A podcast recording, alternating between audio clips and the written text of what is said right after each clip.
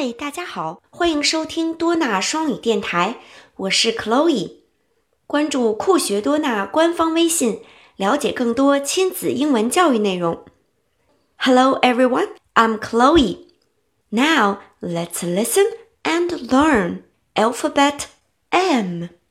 M, M, m, m, monkey.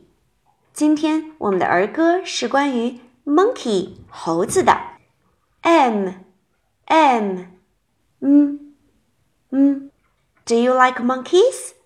小朋友们喜欢猴子吗？I like monkeys very much。Chloe 特别喜欢猴子。想一想，小朋友们，猴子饿了的话，喜欢吃什么呢？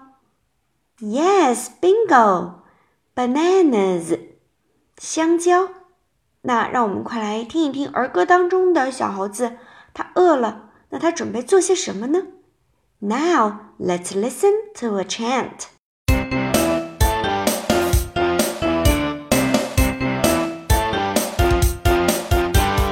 M M is for mouse.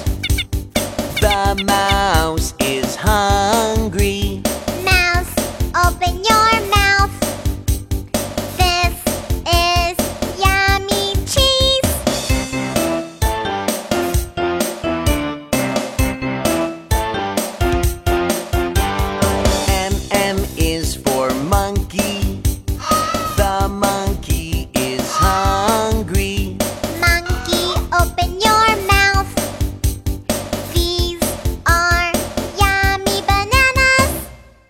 Wow, the monkey is hungry. Monkey, open your mouth. These are yummy bananas. 果然，小猴子饿了。这些有很多很多好吃的香蕉。Monkey, open your mouth. These are yummy bananas.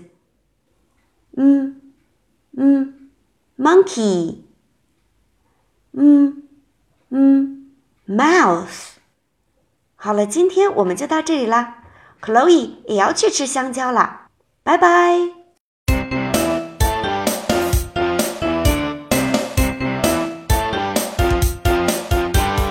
M M is for mouse. The mouse.